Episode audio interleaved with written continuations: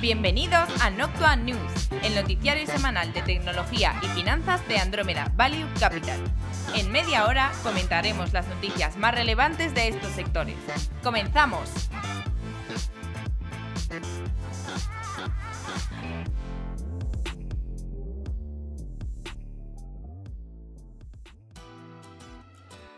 Bienvenidos al episodio número 18, temporada cuarta de Noctua, News. Hola Antonio, hola Juan de, ¿qué tal estáis? Muy bien, ¿y vosotros? Muy bien, vamos a por ello. Vamos a por el episodio 18. Venga, pues vamos para allá. Que me he trabado justo en el inicio, mal empezamos. Bueno, esta semana tenemos noticias prácticamente de todo, sí, y cosas interesantes, así que vamos a meternos en faena porque si no el episodio no lo concluimos. Se alarga demasiado. Así que vamos con media. Media.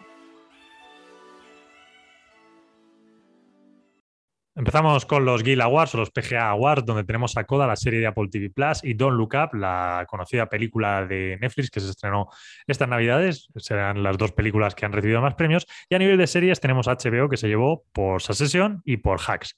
Y Hulu se la llevó por The Great. Que bueno, podemos considerar a los Guild Awards como un preámbulo de lo que puede llegar a los Oscars. Eh, y no le dieron nada al poder del perro, ¿no? Sí, o sea, al final la historia es que estaban ahí Coda y Don't Look Up y El Poder del Perro luchando un poco por, por la Best Picture al final, porque realmente esto se considera la que gane aquí uno de los referentes para luego ver quién se lleva Best Picture, que es la mejor película de los Oscars, y estuvo luchado entre Coda y, y, y El Poder del Perro. O sea, que estuvo hasta el final que no se sabía quién se la iba a llevar de ellas dos. Entonces, bueno, eh, pues se la lleva Coda. A lo mejor Coda es la que se lleva el gato al agua con esto. Sí, sí. Pues no he visto yo Coda, o sea que no. No, yo tampoco, yo tampoco. Es una de las que tengo ahí eh, pendientes. Y ¿De qué luego, pues, lo, eh, ah, lo pillado. viendo ayer. La- Pues la- la del- podemos hablar del poder del perro. pero- poder del perro sí ¿Tú has visto la del poder del perro? Yo sí, yo sí la he visto. La verdad es que ¿Y es qué un tal? poco, pues mira, es un poco lenta, pero me gustó. Sobre todo el final y tal, da un cambio de, te, te replantea toda la película. Chula, Sí. chula. Ah, bueno. Sí, sí, sí. Ah, pues Chula, pero eso. Para verla con calma, es decir, no Eh, es yo- una película rápida. Sí, Vale. apo- apoyo la, la, la moción, la crítica de, de Juan de es, es lenta. buena, ¿verdad? Es, es buena, pero lenta. Sí, sí, Vale, es bueno, buena, es pues buena. no pasa nada de esa lenta si es buena. Sí, sí. Bueno, eh, para este momento de, de estímulo en el que vivimos, en el que tenemos muy poquita capacidad de, de atención, igual hay Sí. alguien que, que le echa. O sea, que dice, Ya. mira, No, sobre todo porque llega un momento de la peli que dices, joder, y esto es. Claro, ya no sabes ya, por dónde es van las cosas. ¿sabes? ya es todo. Sí, sí, sí. Ya, ya, ya. En fin. eh, Luego eh, tenemos. Bueno, esto es por, por ver cómo va de Batman, el peliculón que han sacado, entre comillas, eh, que en su tercer fin de semana acumula 300 millones en Estados Unidos y 600 millones a nivel mundial.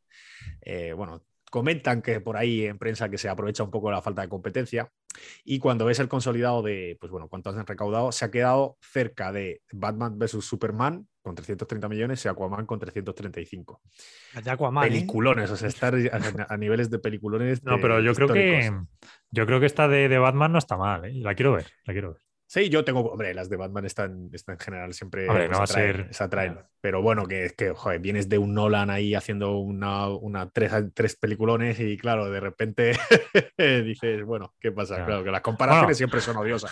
Pero bueno, hay que verlas. Si, yo la, si la ves, me cuentas a ver qué tal. Sí, yo la veré. En realidad, técnicamente vienes de un Batman, un Batman versus Superman o alguna de Ah, eso es verdad, cierto, que- es verdad. O sea que, Que fue Ben Affleck, ¿no?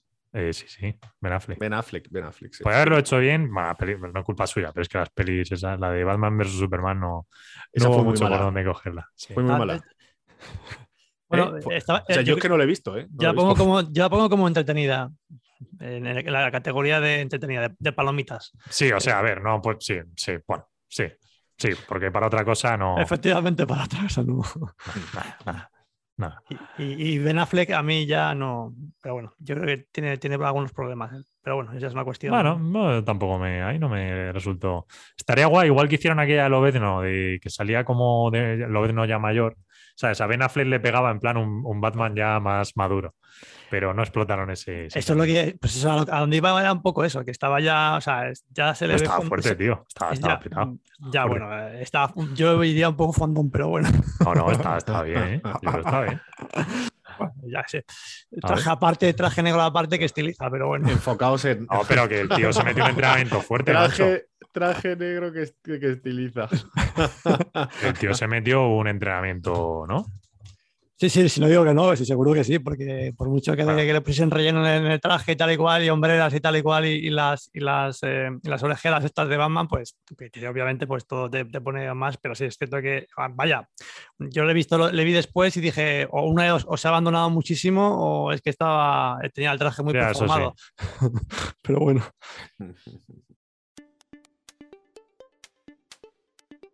Hola, Aprovecho este minuto para agradecer a Andrómeda Value Capital, el fondo de inversión líder en tecnología, el hacer posible este podcast. Andrómeda Value Capital es un fondo de inversión que cuenta con la máxima valoración Morningstar, ha sido reconocido en medios de prestigio, invierte mayoritariamente en empresas tecnológicas en Estados Unidos, no tiene compromiso de permanencia y el importe mínimo para contratar es simbólico, de 10 euros. Si estás pensando en invertir a largo plazo, contacta con Andrómeda Value Capital por email en info@andromedavaluecapital.com.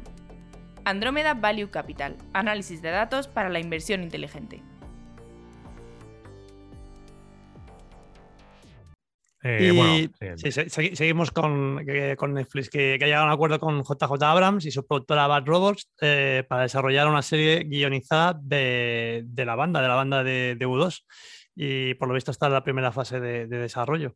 Me eh, encanta, ¿eh? sí, sí, curioso. Que justamente hubo dos que además pues ya están mayorcetes, pero ha sido una gran banda de, pues sobre todo en los finales 80, 90, muy, muy, muy buena. O sea que bueno, ya empiezan, claro, ya por la edad, primero empezaron con lo de los Beatles, los Rolling Stone y tal, y ahora empezamos con estas, ¿no?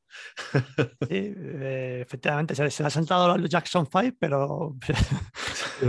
bueno, esa también hubo, esa también hubo. En fin. Eh, vale. Bueno, de estreno de streaming, solo he visto, por mi parte, que, que eh, Bridgerton sacaba la segunda temporada este viernes y creo que había alguna peli por ahí.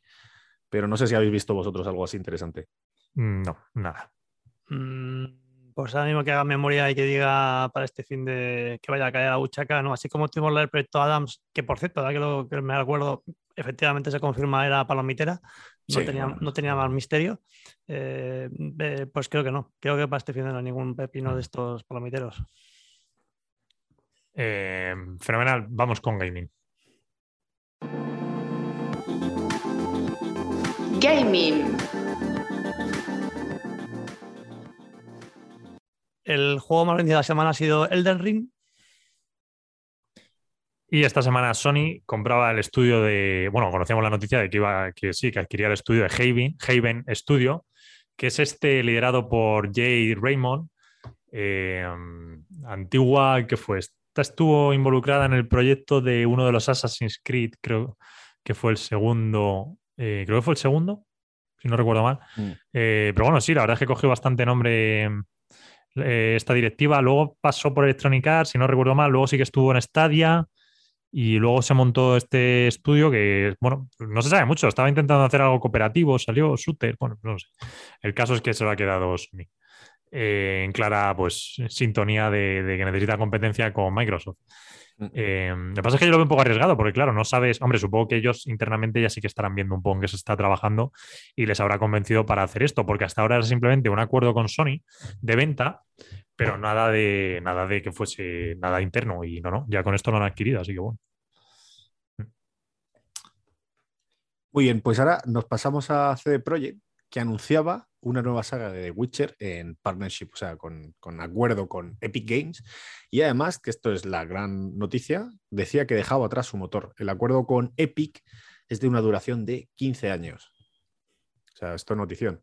Sí, eh, ya, la verdad es que cambia bastante la película porque hay varias derivadas en esta historia. Eh, supongo que con el tiempo las conoceremos un poco mejor.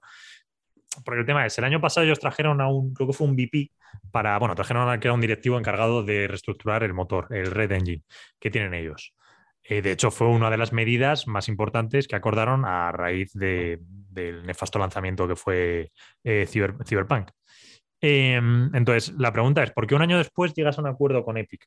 Creo que pasan varias cosas. Primero, a ver, evidentemente en un proceso de consolidación de la industria, Epic todavía no ha hecho ningún gran movimiento. Entonces, bueno, esto no es un movimiento de money como tal, pues consideras una primera fase, no lo sé, pero, pero la verdad es que enlaza bastante bien a ambas compañías. También es cierto que, hombre, CD Projekt tiene un valor alto en bolsa y la adquisición por Epic, pues aunque Epic tiene tamaño, no sé hasta qué punto sería tan, tan factible o hasta qué punto la gente de CD Projekt va a querer vender en un momento tan debilitado de, la cotización. Otro tema también es, hubo el hackeo del motor, entonces no sé si el hackeo del motor también ha podido implicar algo. Eh, por cuanto yo sé, el directivo que, que contrató CD Projekt precisamente para esto sigue trabajando. Entonces, y es verdad que CD Projekt te decía, bueno, Cyberpunk va a seguir con el motor. A ver, evidentemente Cyberpunk no vas a cambiar ahora el motor, no tiene sentido. La historia es si, si hay un Cyberpunk 2, que no sé si habrá, pero si lo hubiese, qué motor utilizarían, ¿no? Es como si construyes un rascacielos y, le, quieres cambiar la estructura interna del edificio. Porque tiene efectivamente, efectivamente.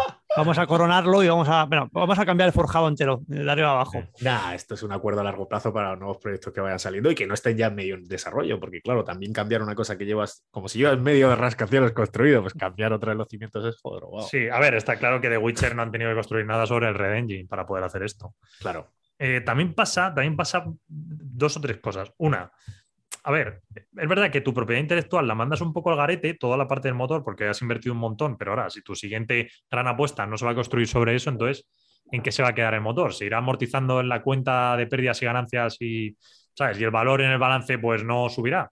Y, vamos, al final si vas amortizando, pues, ¿sabes? Será menos. Además que competitivamente también pierdes poder, no sé. También es cierto que si vas a algo muy tope, y es un poco lo que te puedo estar diciendo aquí CD Projekt, es que tus motores internos ya no van a conseguir ese nivel y ya te tienes que ir a Unity o un Unreal para poder jugar así, con lo cual tal vez la industria a nivel gráfico se vaya a parecer mucho más y lo que vaya a delimitar las diferencias va a ser pues las mecánicas y las narrativas de tus juegos, no tanto el gráfico, porque antiguamente también recordemos que era, guau, es que tiene un salto gráfico y tal, vale, pero si ese salto gráfico ya te lo dan real, entre los estudios no va a haber tanta diferencia.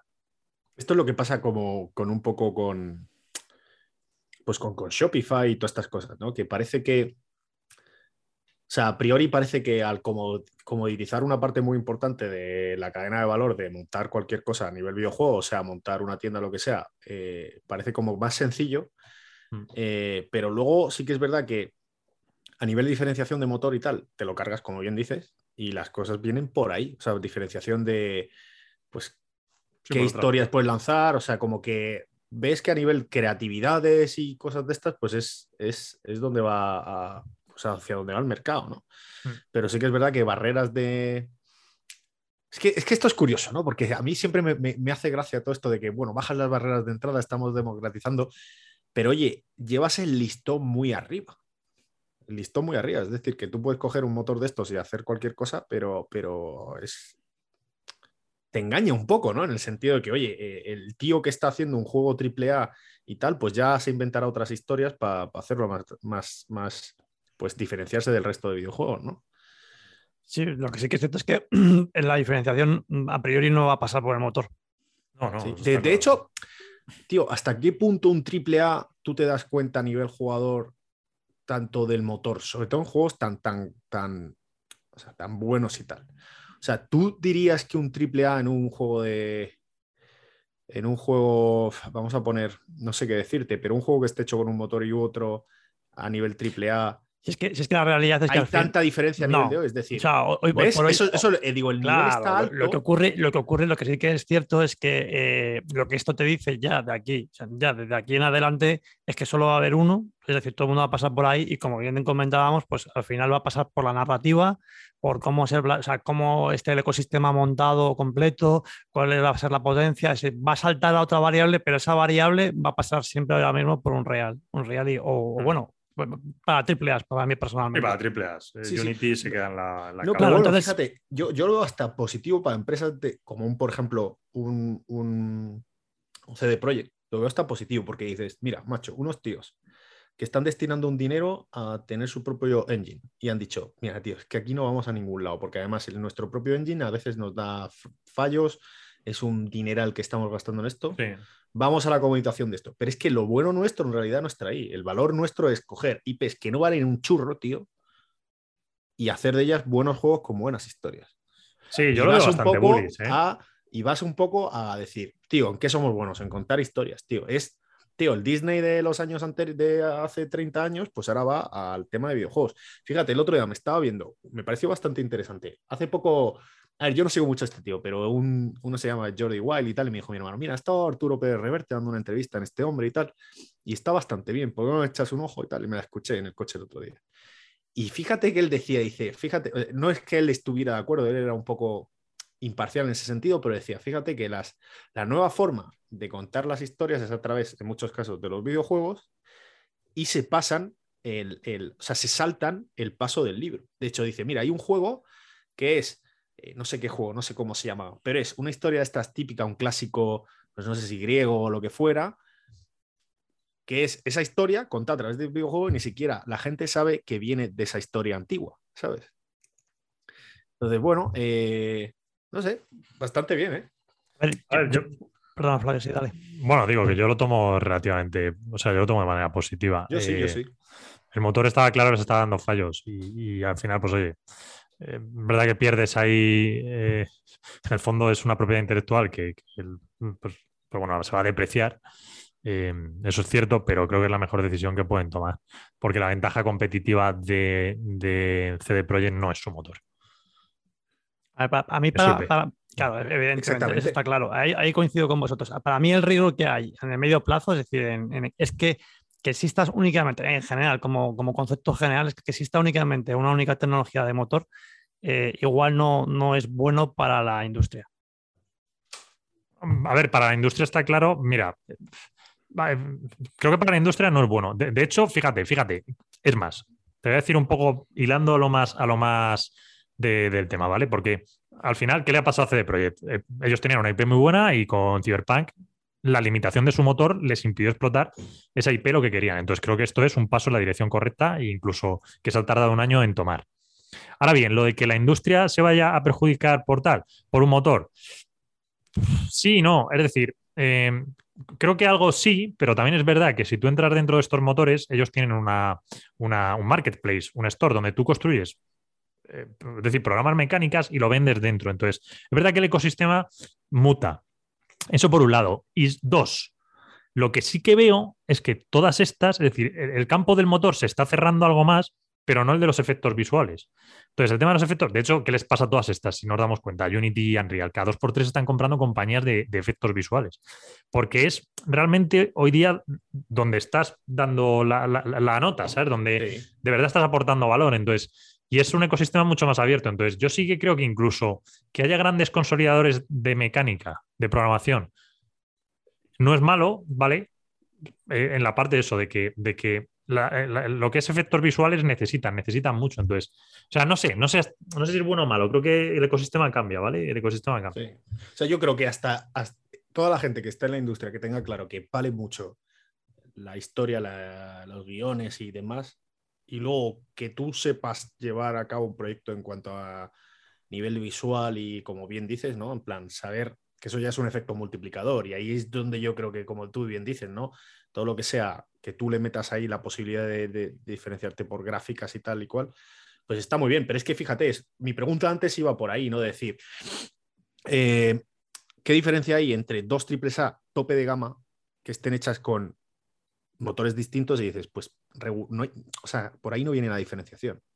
Porque los dos están a un nivel que dices, jo, están tan bien que realmente yo no me doy cuenta si, si estoy con un motor o con otro. Ahí va el punto. Entonces, joder, si no hay diferenciación, realmente. Claro, la, pues, hay planta- la comoditas. duda, la duda del planteamiento, que, que insisto, que, es- que es verdad que en el caso de. Ah, y otra, de- perdón. sí, otra cosa que quería decir es que si tú ves el histórico, y esto se ve mucho en las earning calls, pues por ejemplo, de, de la cotizada en esta este, que es Unity, te, te- muchas veces te dan métricas de cómo ha ido evolucionando el número de ingenieros dedicados a la de esta de motor y a la- al tema de creatividades.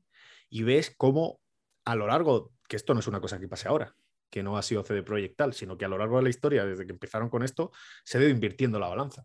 Y ves cómo hasta hace unos años, pues eh, creativos eran menos, luego eh, ha ido eso tendiendo a dar la vuelta, ¿no? Es decir, a creativos pasarles a la parte de ingenieros de, pues, de motor y tal. O sea, que es que la industria pues te va también hacia allí, ¿no? Un poco. Es decir, es cierto, si, al final lo que hay un cambio de paradigma en el funcionamiento, porque obviamente lo que vamos a perder, que es un poco lo que intento plantear, es que no vamos a poder comparar con ninguna otra opción. Es decir, yo ya no sé si el planteamiento de mm, la ventaja competitiva o el elemento diferencial va a ser la IP, va a ser la historia, va a ser la narrativa, va a ser, van a ser las físicas, porque simple llanamente no voy a tener otra opción más que un motor. Eso es un poco lo que voy con el tema de la pérdida de, riqueza, en el sentido de decir, solo voy a tener una opción, por así decirlo, solo voy a tener pues un motor. Es como si solo tengo un motor para el coche, para todos los coches. a ver, es que la industria te consolida. Claro, solo voy a tener un motor para todos los coches. Ya voy a intentar. Si consigo afinarlo para que me consuma más, si el diseño me gusta más, mm. si tiene cinco ruedas o cuatro, por así decirlo.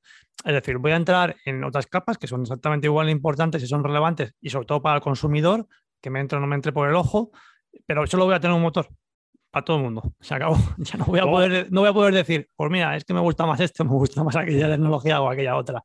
Eso no, se acabó, no va a haber. Eso va a ser menos, está claro. En ese sentido es a donde voy yo con la parte de la pérdida, que eh, básicamente no, no va a. Sí, sí, totalmente. Totalmente. Eh, de hecho, a ver, también pasa otra cosa y es que hoy día los juegos, los mundos que tienes que hacer son tan bestiales que de verdad un estudio no se puede permitir el lujo de tener no sé cuántos ingenieros o programadores para el motor y no sé cuántos otros para la creación de los escenarios. O sea, es que ya no puedes, llega un punto que es en plan. Y si tienes alguien que todo eso te lo suministra, pues, ¿sabes? Centras tus recursos donde va, incluso más allá. A un alto nivel, además, porque no es que sea una cutrada. Sí, sí. No, no, es que está a la altura. Mira, eh, por, poner, no, es que está mejor, de hecho. Por, poner, eh, por, poner, el caso más extremo de lo que estoy planteando y con, una, con un campo, o sea, estoy posicionándome un poco por, mantener una posición un poco distinta del este, es decir, que quede claro. Pero un ejemplo que puede ser eh, distinto a una tecnología que conocemos y es cómo Intel, a Intel, el no tener una competencia real, llevó a que el desarrollo de micros se ralentizase de una manera tan bestial. Sí, sí, sí. Y que al final, hasta, al final no se terminó. Por, lo que estamos actualmente viendo de Intel es precisamente por eso, porque tiene una posición tan hegemónica que simple y llanamente se durmió de semejante manera que, dijo, bueno, aquí todo el mundo. entonces voy como un poco, obviamente no tiene nada que ver, es un ecosistema distinto, las dinámicas son completamente distintas. Eh, vaya, es un poco, pero un poco como un ejemplo de qué acaba sucediendo en una industria que se supone que es súper dinámica eh, a nivel tecnológico y súper a la vanguardia y con todo el tema de cómo se van haciendo, eh, pues eso, eh, se va consiguiendo reducción de tamaños con toda la ley de y toda la historia y cómo eso se, se, frena entre una dinámica pocha porque, porque soy hegemónico. Estoy, estoy de acuerdo contigo en que el riesgo es el estancamiento a nivel de desarrollo, pero yo creo que el antídoto es, como dice, como acabo de señalar antes, una cosa buena es el, App Store, o sea, el Marketplace, pero vamos, es el App Store que tiene Unity, que es la jugada de Apple, y como también ellos han ido innovando. O sea, hay un roadmap de desarrollo por ahí. Bueno, por es el antídoto ese, ¿no? Eh, sí, al, final es la misma historia, es como Shopify también tiene su marketplace o App Store o como lo quieras llamar. Es eh, pues la jugada que inventó de alguna forma Apple en su momento, ¿no? Bueno, iremos viendo a ver cómo evoluciona, pero la verdad es que es bastante, bastante interesante. Y luego, en otro orden de cosas, pasando a la siguiente noticia, eh, bueno, la leo yo ya que estoy, es que Netflix añade tres juegos más a su catálogo. Entre ellos sería el primer shooter, y también eh, este viernes conocíamos que adquiere Boss Fight Entertainment, estudio fundado en, 2013. Y Boss Fight opera estudios en Allen, en Austin y en Seattle, con juegos como Dungeon Boss, que es un juego móvil que desarrolló con Big Fish Games, y ha trabajado en Castleville, de Cigna y en Age of Empires y Rise of Nations. Eh, entonces, bueno, pues nada, ahí Netflix eh, con su propuesta a ver, a ver cómo sigue evolucionando. Y, Por cierto, esto, hubo una noticia Mm. Que no sé si la comentamos porque pasó durante la semana pasada y no sé si fue en el otro noticiario, como en la semana pasada tuvimos, para los que no escuchen y no lo hayan escuchado, una entrevista eh, bastante interesante de una compañía, una startup eh, europea, eh, por el cambio de tercio, ¿no? Y, era sobre Netflix, lo que quería comentar, que estaban probando en tres países de América Latina ah, poner como una especie de... Ah, penalización a aquellas personas que tuvieran cuentas y que la estuvieran ah, compartiendo con gente. Eh, lo, estaban, lo estaban poniendo en plan piloto, pero vemos a dónde va. Y esto además, en un momento en el que pues, la gente está un poco pues, pues, preocupada, sobre todo a nivel inversor, de, oye, el alto nivel de competencia, la subida de costes de, de adquirir y desarrollar contenido y que te han puesto ahí un poco en el punto de mira de decir, oye, cómo estás haciéndolo a nivel de crecimiento de usuarios. En India parece que no has tenido éxito. se están juntando una serie de cosas que, bueno, pues, pues no gustan en general, ¿no? No, que no digo que no tengan un pipeline bueno de un pipeline, me refiero a, un, a una serie de contenido de, preparado que vayan a lanzar este año, que lo tienen, ¿eh? una, sobre todo para la segunda mitad del año, por lo visto. Sí, yo, yo creo que se ha producido cierta deslocalización esto, los usuarios se la ralentizaron. Y que bueno, hmm. estarán así todavía algún trimestre, pero a ver, en realidad, en verdad que las proyecciones de Netflix siguen siendo buenas. Sí, sí, sí, sí. No, hombre, de las que está ahí de streaming es la mejor y sigue teniendo viento de cola por la transición de gente que ve, sigue viendo televisión hasta que llegue su sobrino y le ponga Netflix. en fin. Vale, y pues nada, moviéndonos a tecnología. Tecnología.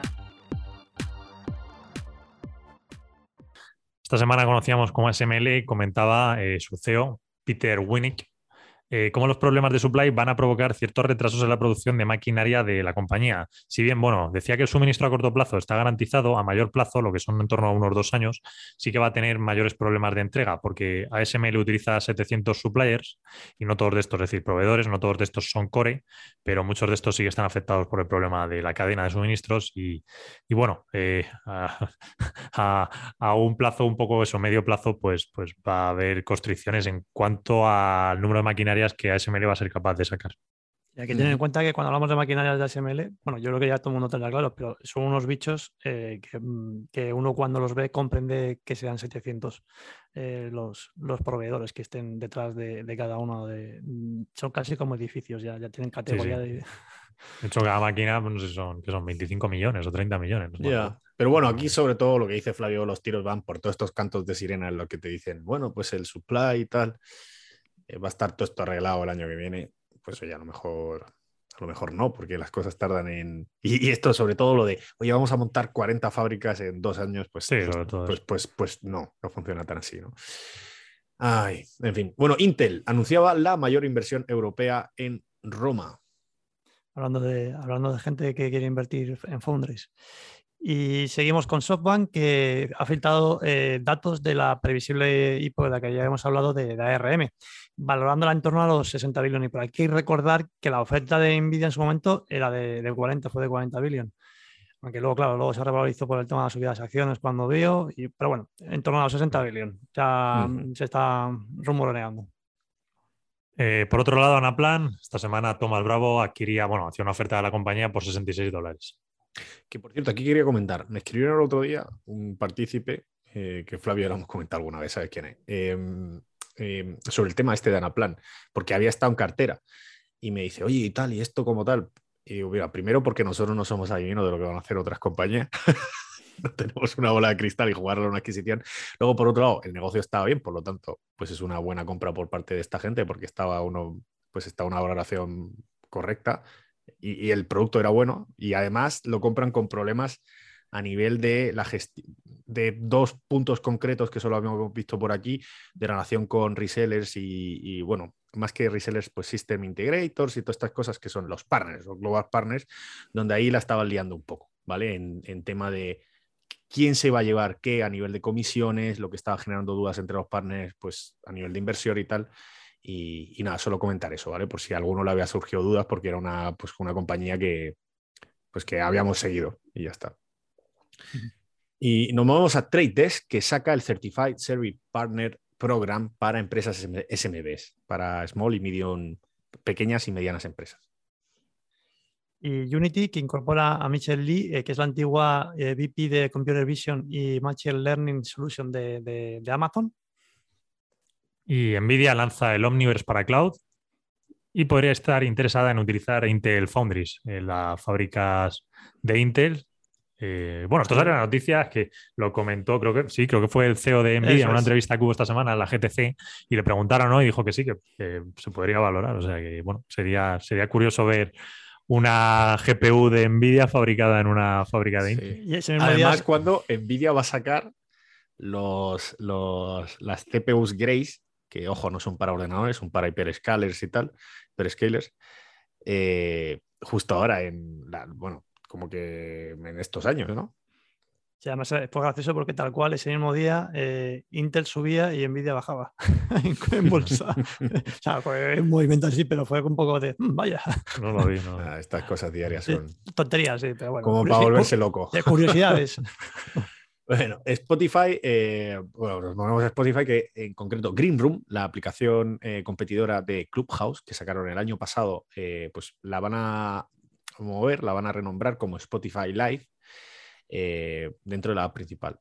Eh, también ha anunciado un acuerdo con Google Pay, donde ahora al suscribirse eh, pues desde la, la Play Store, puedes elegir si pagar con Spotify directamente o con Google Pay. Y recordemos que esto viene por una cosa que hemos comentado aquí, que es la batalla que tiene Epic con Apple por las comisiones o el take rate que se va a Apple de hasta el 30% en ocasiones hasta superiores cuando pues compras, haces cualquier tipo de transacción de cualquier app que te... O sea, tú estás en el ecosistema iOS y compras una app o pagas una suscripción que pase por ahí y pues Apple saca una tajada. que no es menor. Y ServiceNow ha lanzado una nueva herramienta RPA eh, que se llama Automation Engine, que surge como integración, eh, bueno, o, que se va a sumar a, las dos soluciones que ya tenía eh, ServiceNow, que es el, el Integration Hub y el RPA Hub.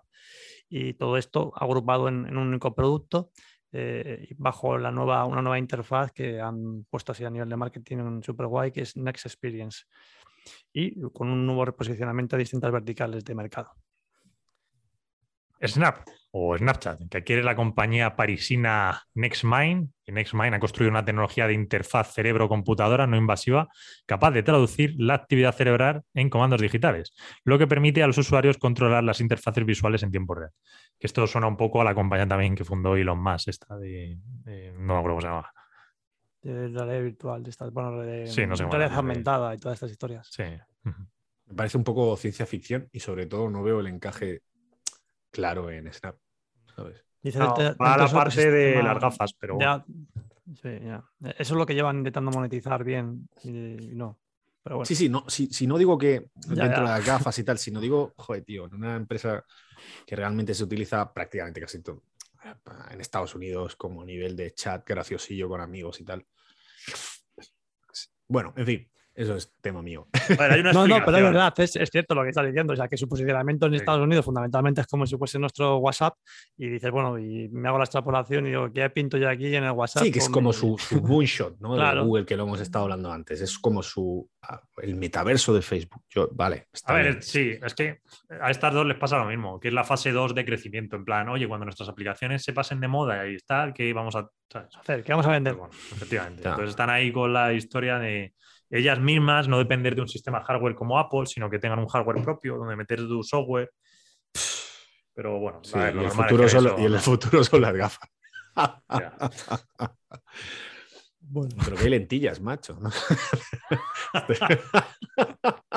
estoy de broma, estoy de broma. Es que soy un- estoy un poco ácido hoy. Eh, vamos a Apple, que estaría planeando sacar en 2023 un bundle que aglutine hardware y software. Y Facebook, que precisamente eh, WhatsApp estaría haciendo una campaña agresiva en Estados Unidos para intentar ganar penetración, poniendo un poco en en valor la, la privacidad en tu end, eh, dado que en este caso, pues como comentábamos, eh, el 19% de la población de Estados Unidos utiliza WhatsApp versus, eh, precisamente, eh, porque utilizan cosas como el chat de, de Snap, versus el 50% en, en otros países como, como India o casi como cualquier Sí. país de Europa.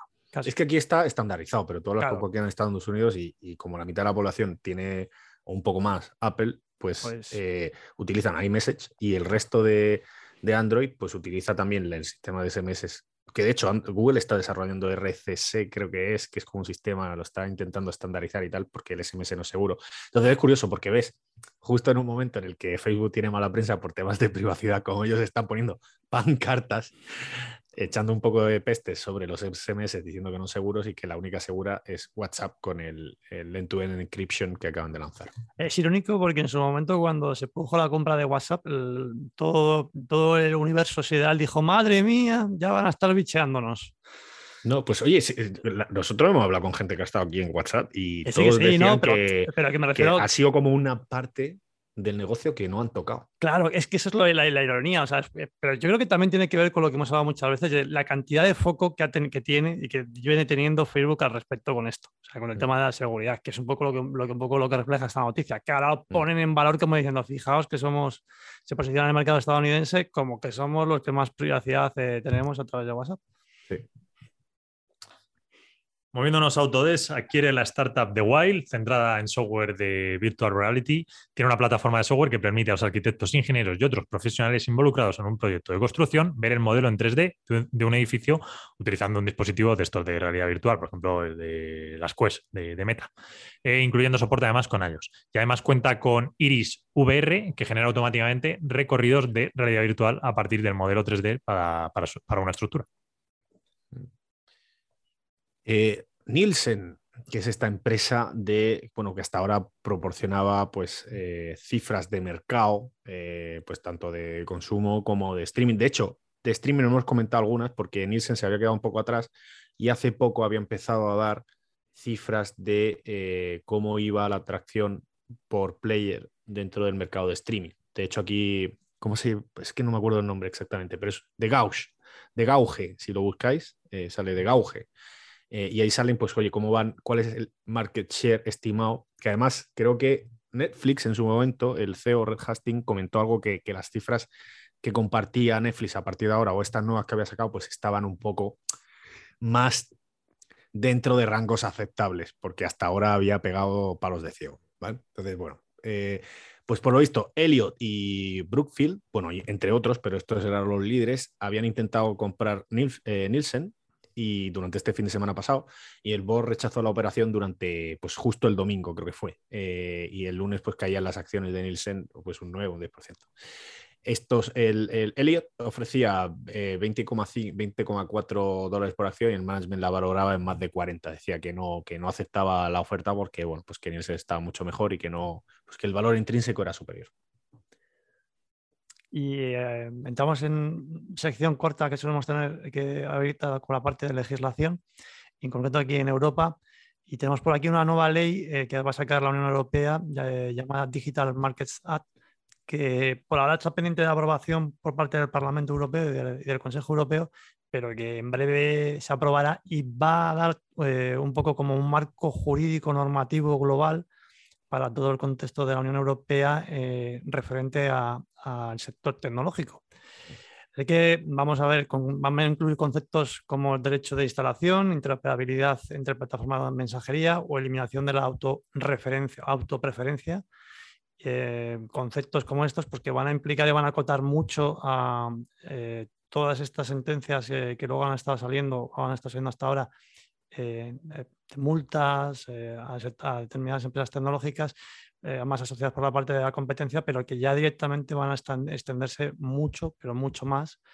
y que bueno, ya directamente se van, a cifrar en multas en caso de incumplimiento por, por importes en torno al 20% de los ingresos globales que tenga cada una de estas empresas, no lo que tribute en el país de turno, como, como a veces ha sucedido.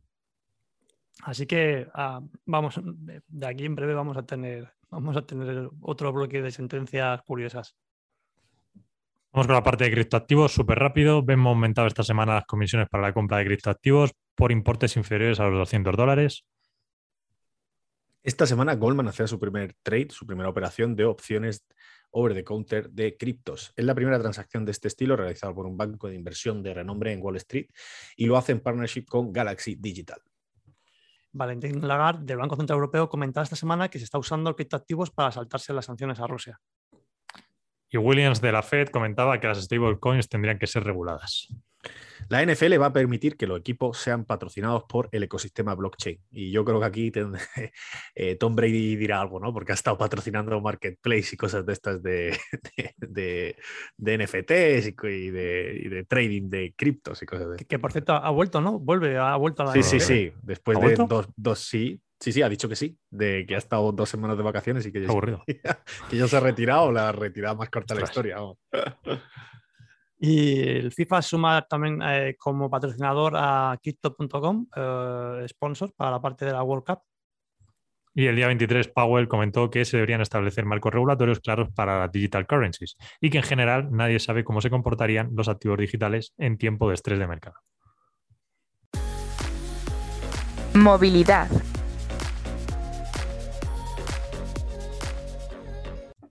En movilidad tenemos una noticia de Tesla. Inauguraba oficialmente su Gigafactory en Berlín con el lanzamiento del Model Y y, eh, bueno, para los clientes, claro. Es su cuarta Gigafactory y la primera en Europa. Empleará a 12.000 personas y producirá 500.000 vehículos al año, a plena capacidad. Que claro, tiene que llegar a plena capacidad, que tiene un track record de no cumplir con lo que dice, claro. Y bueno, hubo bailecito y tal. Bueno, estuvo, estuvo curioso el tema. Seguridad.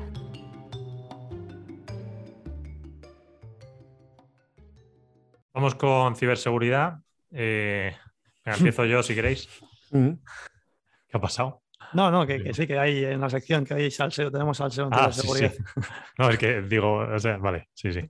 Que digo, no sabes si la querías leer tú. No, Bueno, no. empezamos con, empezamos con Octa, eh, que la verdad es que ha dado bastante guerra esta semana, eh, sobre todo porque, uff, qué mal, bueno, no- bueno, lo comentaremos, pero madre mía, entre lo mal que se ha comunicado Octa y lo mal que lo ha entendido la gente, aquí ha habido un Sí. follón bueno. Sí, sí. Cuéntalo bien. y- Venga, vamos con el hackeo con Octa. Lapsus Eso. lleva desde, sí, Lapsus, que es esta organización, eh, bueno, cibercriminal, por al final es lo que es, lleva desde finales de enero, más o menos unos dos meses, eh, con acceso a una cuenta de superadministrador de un contratista eh, de, de, de Octa, ¿vale?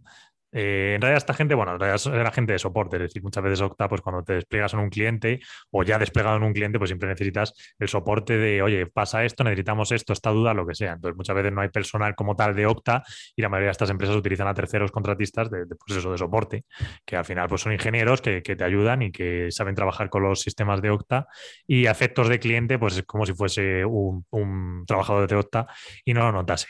Entonces, eh, ¿qué pasaba? Que bueno, eh, se había accedido al portátil de este trabajador eh, con una cuenta de. Bueno, aquí dice superadministrador, pero, Pero no. pero no es superadministrador, efectivamente. Es. Esto está mal.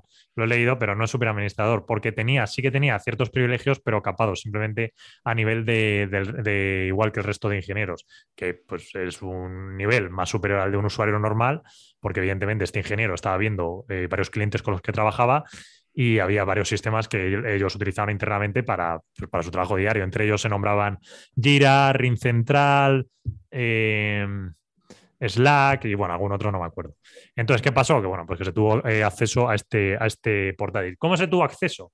Bueno, hablaban de que hablaban de, de, de estafas, de sobornos, no se sabe muy bien. Es decir, aquí hay varias, varias maneras de cómo se han ido haciendo un poco estas en los últimos años, que es o sobornas al trabajador, que a veces son trabajadores descontentos con la compañía para que te, pues para que te dé su tal y tú lo pagas y luego el trabajador dice, no, es que me lo han robado, esa es una.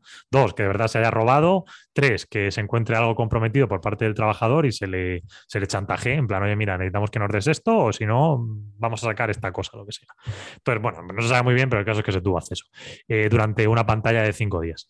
Entonces, ¿qué pasó? Que Octa notó un comportamiento extraño porque se, pidió, se pidieron nuevos accesos de doble autentificación, ellos lo bloquearon y pidieron a la compañía que lo revisase. La compañía lo revisó y además pidió también una auditoría forense para ver qué tipo de movimientos o cosas se pueden haber hecho. Entonces, ¿qué pasó? Que, bueno, se juntaron un poco las fechas. La gente de Lapsus reveló la información. Eh, los contratistas pues habían pasado justo unos días antes el informe todavía no completo a Octa con las cosas, entonces bueno, pues a Octa le pilló un poco el pie cambiado. Al principio dijo que ellos no habían sufrido ningún tipo de brecha, luego resultó que sí, que sí que se podía, es decir, a, raíz de esto pues el atacante había podido tener acceso a más o menos el 2 y pico por ciento de los clientes de Octa, que eran unas 363 empresas. Entonces, ¿qué pasa? Pues que bueno, eh, ahí está un poco el carajal, de mala comunicación, porque dices que no, hay brecha, pero luego sí que sí que hay brecha, se ha cedido a sus clientes, no se sabe qué se le ha podido hacer a sus clientes, entonces están haciendo una revisión de todos los logs de esta cuenta en concreto, a ver qué tipo de movimientos hizo, que eso se puede ver, entonces van a saber a qué gente en concreto se le pudo atacar algo. Eh, luego es verdad que esta semana ha habido encima varios hackeos o lleva viendo estos días, entonces no se sabe si es precisamente por este motivo de Octa o no, porque de hecho uno de los curiosos es que hubo el ataque a Microsoft, que salió cierto, cierto código fuente de Bing y demás. Entonces, a ver, teniendo en cuenta que Microsoft es competidor directo con Octa, es un poco raro pensar que viene a raíz de la, del hackeo a Octa. Pero bueno, también es verdad que algún servicio interno de Microsoft puede estar utilizando Octa, es que no lo sabemos. Lo cual sería, lo cual sería irónico. Lo cual sería irónico. No sería la primera vez que pasa, pero sería irónico. Ya, ya te dice un poco la calidad de tu servicio. Esto es como cuando Eh, prohi- prohibió el uso de Slack, ¿no? A todo, el equipo, a todo el equipo Mira, de la Teams. misma, la misma, la misma, la misma. Entonces, bueno, a ver, es más una cuestión reputacional de Okta. No es una cuestión de. A nivel tecnológico, Okta no está hackeada. Es decir, su código fuente no está hackeada y sus servicios tampoco. Y esto es algo que le puede pasar a cualquier compañía. Es decir, le puede pasar a Okta o le puede haber pasado a un competidor. A Pin Identity le puede pasar igual. Es decir, si tú un, un ordenador un tío, a ver, a ver, siempre hay políticas, siempre hay, es decir, sistemas de prevención, siempre hay tal, pero tú, un ingeniero, eh, está de viaje y tú eres un atacante y justo resulta que coincides, es que hay mil historias, le robas el ordenador, pues es que, pues sí, puedes tener un sistema de acceso al ordenador, pero a ver, si es que busca echar la, echa la ley, echa la trampa, entonces, Totalmente. pues siempre va a haber maneras. O siempre puedes encontrar un tío que está cabreado con la compañía, que este tío pues, puede estar cabreado con los contratistas, porque vete tú a saber qué, y dieron con él y dijeron, oye, mira, te pagamos 4.000 pavos y nos das el ordenador. Y el tío dijo, pues venga, para vosotros. Y nunca lo sabes, porque pueden decir, no, mira, es que me han robado el ordenador. Si es que Sí, no- no- o sea, es no muy, muy, muy, muy Sí. complicado. Yo me acuerdo de eso, lo que, lo que decías, la primera parte que has dicho, lo de una, una pues, pues alguien que realmente le paguen y te deje el ordenador abierto y luego diga que se lo han robado o lo que sea, cualquier historia. Es que en una entrevista con un señor dice, me acuerdo de que, estaba viendo, decía, a ver, pero no, si, el tema de hackear tal es, es- a ver, lo hacen, pero esto es más gobiernos y tal, pero grupos así y tal, lo que hacen es irte a empresas que tengan presencia en países emergentes, donde haya un empleado que le estén pagando o que él considere que no le están pagando lo que tienen que estar pagando, le sueltan la chequera, que le sale a cuatro duros Mm. y tienes puerta abierta, o sea, carta blanca para hacer lo que quieras. Y ese es el mayor riesgo de todo. Y, y como bien te comentábamos, eso eh, puede suceder en cualquier tipo de ámbito. En cualquier ya, tipo de ámbito. ya ha sucedido. O sea, no es ningún. Sí. o sea, es decir, el hecho de que esté tan estandarizado, todo Mm. tipo de. Desde, pues como comentaba ahora mismo Juan, de pagos directamente por, a trabajadores que están descontentos o extorsiones o chantajes. O, lo- o sea, es decir, no es nada que, que del otro mundo. Lo que, que ocurre es que se aplica sobre, sobre una empresa de seguridad eh, de seguridad y tema tecnológica de seguridad, donde el compromiso es mucho más sensible, o sea, así de Hmm. sencillo.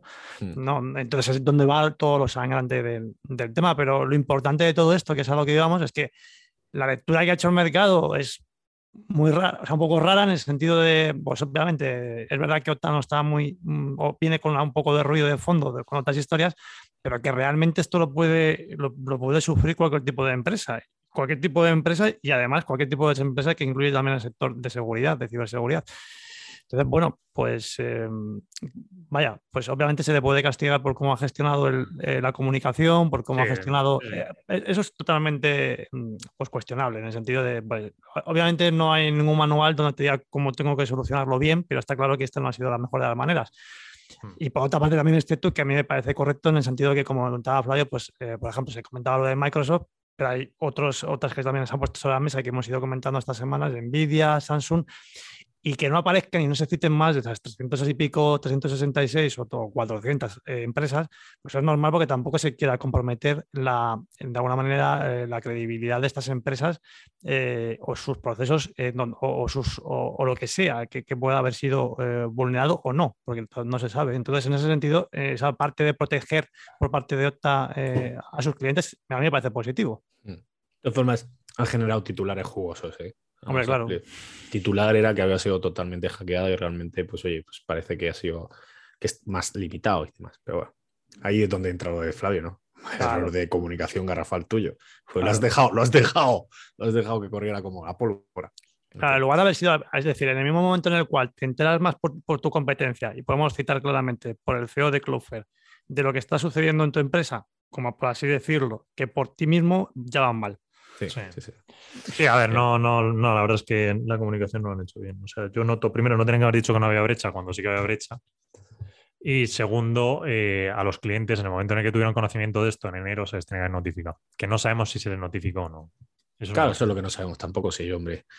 Eh, no sabemos. yo- eso no lo sabemos. Eso no lo sabemos. Ahora bien, Eh, eh, luego hay derivadas que ya son un poco ridículas, porque había una nota por ahí, no sé quién la decía ayer, Bank of America, JP o quien fuese. Eh, bueno, Pin Identity va a absorber nada. O sea, a ver, esto Pin no se te va a Identity, decir. sí, en serio. Sí, Pero ¿qué tipo de analista es ese? te ponía Pin Identity va a absorber. Digo, a ver, ¿De qué banco? no va a ¿De qué absorber. Es decir, si esto precisamente, si, si, si, si un CISO tiene aquí dudas, lo que no vas a hacer es dárselo a la competencia. Ya directamente te haces un do it yourself.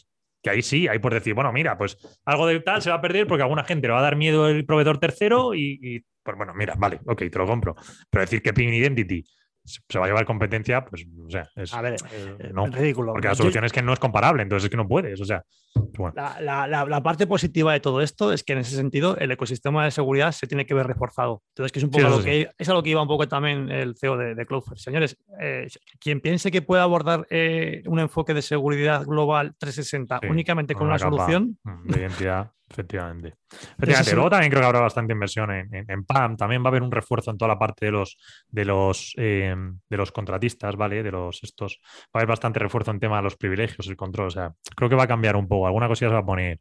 Hombre, se va a dar más fuerza en la industria. Todo esto es de CyberArk, SailPoint y tal, se van a ver beneficiados 100%. 100%. Eso sí que van a, eso sí, que van a tener más demanda, pero además de un mercado que hasta ahora pues, pues no lo necesitaba, que está bien, ¿no? O sea, es, oye, pues está esto tan mal que necesitamos vuestros servicios, aunque sean un latazo. Mira, el línea que decía Flavio, he leído también, eh, mm, puedo buscarlo inclusive, eh, haciendo un comparativo que era como SolarWind, el tema este de Octa. Entonces, puestos, puestos, sí, no, pero, puestos a hacer titulares de estos en plan de clickbait, en plan de... que, que, si, claro, si esto es lo que llega un poco al mercado. O Por eso estos dos días. Sí, en, en, una, en unas que vemos nosotros, una, una de, de cosas de, de ciber, más de ciberseguridad, sino noticias generalistas del ámbito de tech, vamos, te leías el titular y es como, madre mía, van a quebrar, ¿sabes? Porque es que te daba, te daba, claro, pues dos días cayendo al ocho y pico por ciento, ¿sabes? Normal. Bueno, ayer cayó, luego recuperó. sí, sí, sí. bueno, pero vamos, dos días en negativo. Sí, eso sí. Mm. Eh, bueno. vamos a seguir. Eh, HubSpot, seguimos hablando de hackeo, no cambiamos de tercio. Eh, ha sido hackeada el 18 de marzo, según publicaba la propia empresa, a través de una cuenta de usuario al cual sustrajeron sus credenciales y desde este acceso pues habrían realizado robo de datos en las principales empresas de criptomonedas. Pues siguiendo un poco la metodología de lo que estábamos hablando de mm. o sea, pues ya está. La, parte de hackeo social, que es que es complicada, no lo siguiente, de proteger. Y por otro lado, eh, STG cambia el nombre de, la cartera de McAfee Enterprise a SSE eh, Sky Security. Y esto viene por toda la parte de la compra, de, la compra de la parte de Fire de 1.200 millones en junio y McAfee Enterprise por, por 4.000 millones en, 2021. De aquí luego se derivó eh, la fusión entre Fire y, McAfee, la escisión de la parte de, Mandian. Bueno, todo esto que, noticias que estamos un poco comentando de, las últimas semanas. Y finalmente Alemania alertaba del riesgo considerable de ataque informático a través de los programas de eh, Kaspersky. La Autoridad Federal de Seguridad Cibernética, allí se llama la BSI, insta a compañías de infraestructura críticas y a usuarios eh, bueno, evitar el uso del antivirus de la compañía creada en Rusia. Y la firma, claro, Kaspersky negaba eh, cualquier vinculación con el gobierno de Putin. Pero bueno. Eh, Como Abramovic. y ahora tiene el barco en Turquía. y está vendiendo el Chelsea. En fin, aquí nadie, tiene, aquí nadie quiere saber nada con Putin, eso está claro. Y el pasaporte portugués. El pasaporte portugués, sí, sí, sí. En fin. Bueno, pues nada, eh, hasta aquí el programa de esta semana. Eh, ¿Queréis comentar algo? Nada más. hemos hablado un poco de todo, así que aquí cerramos. Sí, está, está, está divertido este, está bien. Bueno, pues un abrazo a todos. Un abrazo. Hasta luego. buena semana. Chao. Noctua News es una iniciativa de Andrómeda Value Capital que tiene como objetivo mantener informado a sus oyentes a través de una selección de las noticias más relevantes del mundo de la tecnología y las finanzas. El contenido de este podcast es informativo, no debe tomarse como asesoramiento en inversiones o como recomendación de compra o venta de acciones o productos financieros y no está dirigida a inversores o potenciales inversores en Andromeda Value Capital.